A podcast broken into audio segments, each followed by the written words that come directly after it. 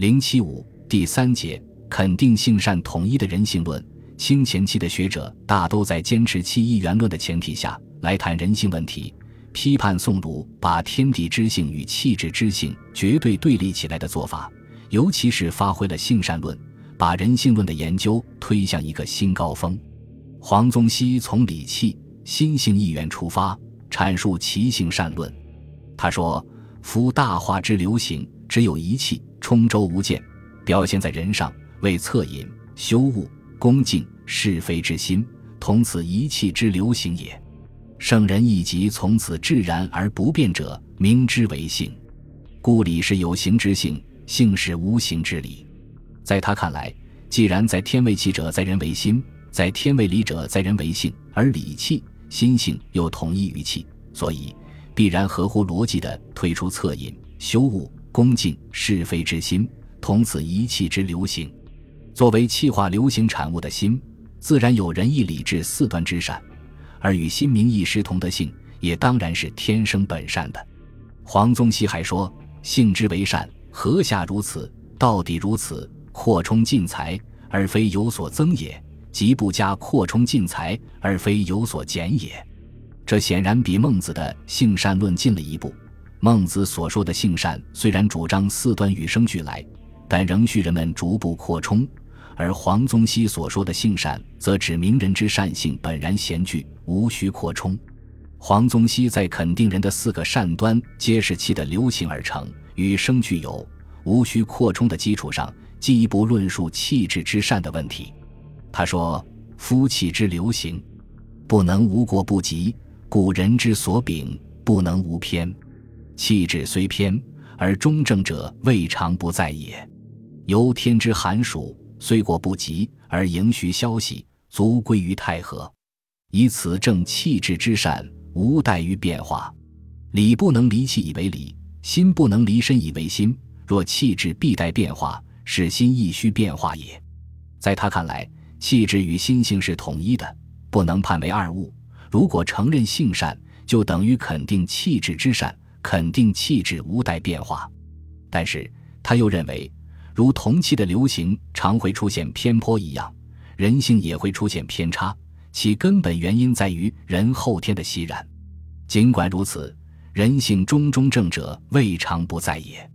黄宗羲从上述观点出发，肯定现实的人都具有各得自私、各得自立的自然权利。他提出：有生之初，人各自私也，人各自利也。天下有功利而莫或幸之。有公害而莫或除之，有仁者出，不以一己之利为利，而使天下受其利；不以一己之害为害，而使天下失其害。若夫以千万倍之勤劳，而己又不享其利，必非天下之人情所欲居也。这就是说，各得自私，各得自利，是人不可剥夺的自然权利。君主、国家的责任在于使天下受其利和使天下失其害。而以千万倍之勤劳为前提的自私自利，也是人之常情，合乎道理的。只要人们对社会尽义务，社会就必须给人们以权利。这是从他的人性论转变而来的一种崭新的政治伦理观念。黄宗羲在人性论中还痛斥了专制统治者以虚伪的公掩盖其一己之私利的行径。他指出，专制的君主以为天下利害之权皆出于我。我以天下之利尽归于己，以天下之害尽归于人，亦无不可。使天下之人不敢自私，不敢自立，以我之大私为天下之大公。显然表明，专制统治者这种侵犯人们权利的大私，与人们各得其正当的自私自利是冰炭不相容的。前者违背人道，后者合乎人性。黄宗羲的人性论。既是对个人勤劳所得权利的尊重，也是对独占天下之利的专制统治者的批判。在人性论上，陈却对孟子的性善论做了大量的发挥，提出性、情、财、气四者皆善的论点。他认为，孔子言性相近与孟子言性善是一致的。孔子所说的性相近、性善之意，到了孟子那里就开始和盘托出。惊恐。梦的指点，学者可以不再谈性，只要注意修身，事事为善就可以了。事事从善，虽不言性，但性已经包含在其中了。他又接着说：“夫子若曰：人之性，一而已，本相近也，皆善者也。吾有善不善之相近者乎？其所以有善有不善之相远者，习也，非性也。”在陈确看来，孔孟在人性论上是相一致的，性与善不矛盾。至于存在不善，并不是性所致，而是由后天的习染造成的。陈却从肯定性与善统一出发，批判了宋儒分性为二的观点。他说：“后儒妄生分别，为孔子所言气质之性也，孟子所言本然之性也。本然之性无不善，而气质之性有善有不善。知离如此，夫有善有不善，是相远。”非相近也，是告子之说也。如是言性，可不复言习矣。这是说，宋儒把人性分为气质之性与本然之性，认为本然之性无不善，而气质之性则不纯，使人在性未成时的善恶混，是很荒谬的。他还认为，宋儒分本体与气质为二，又分气质之性与义理之性为二的观点，不仅违背孔孟之道。而且由于空谈本然之性，最终流于佛老。陈却在性义原论的基础上提出他的性、情、财、气皆善论。他说：“一性也，推本言之曰天命，推广言之曰气、情、财，其有二在。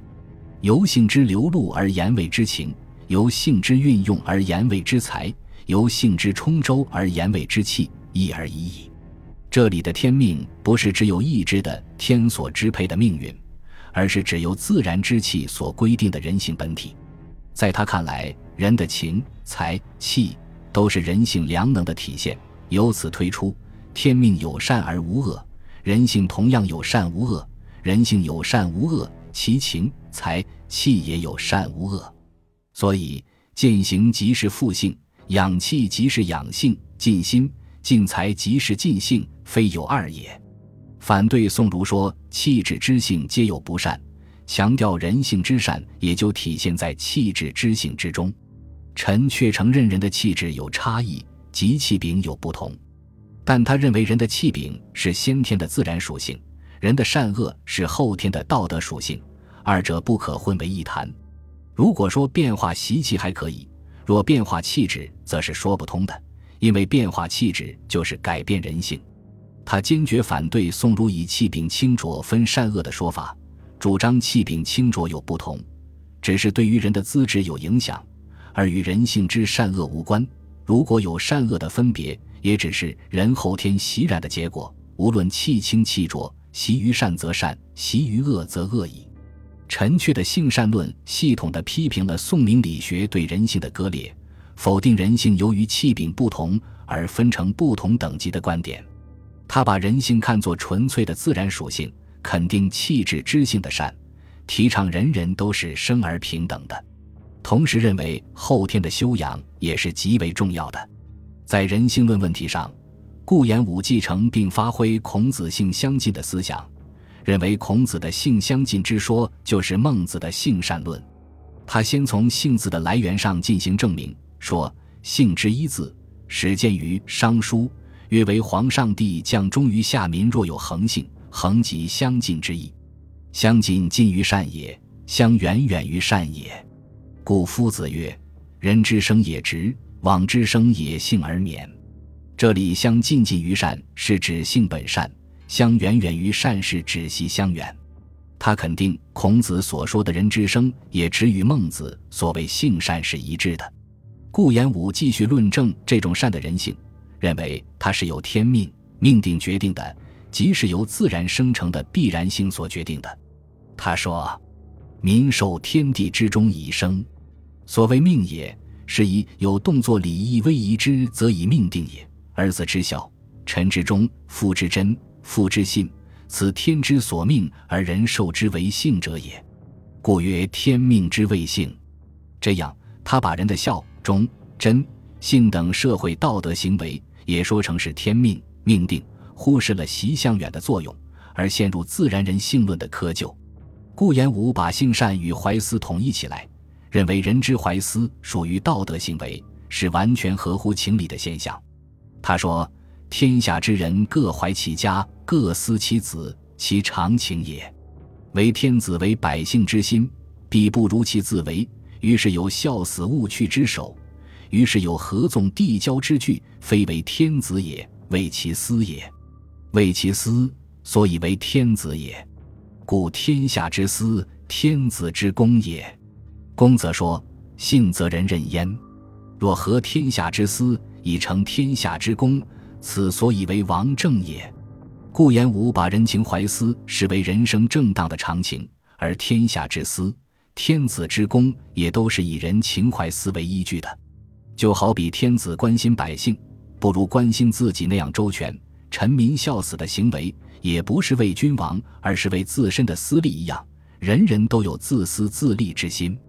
如果帝王能够考虑到百姓皆有其私，而且能够顺应和利用这种怀私，并合天下之私为天下之公，国家就大治了。顾炎武合私成功的思想，实质上是对旧道德说教虚伪性和荒谬性的一种揭露。他认为，口头上宣扬以公灭私。行动上却在以虚其私，是口是心非、骗人的。在关于个人之私与天下之公的关系上，他与黄宗羲一样，具有肯定自私、尊重个性、崇尚自由的思想萌芽。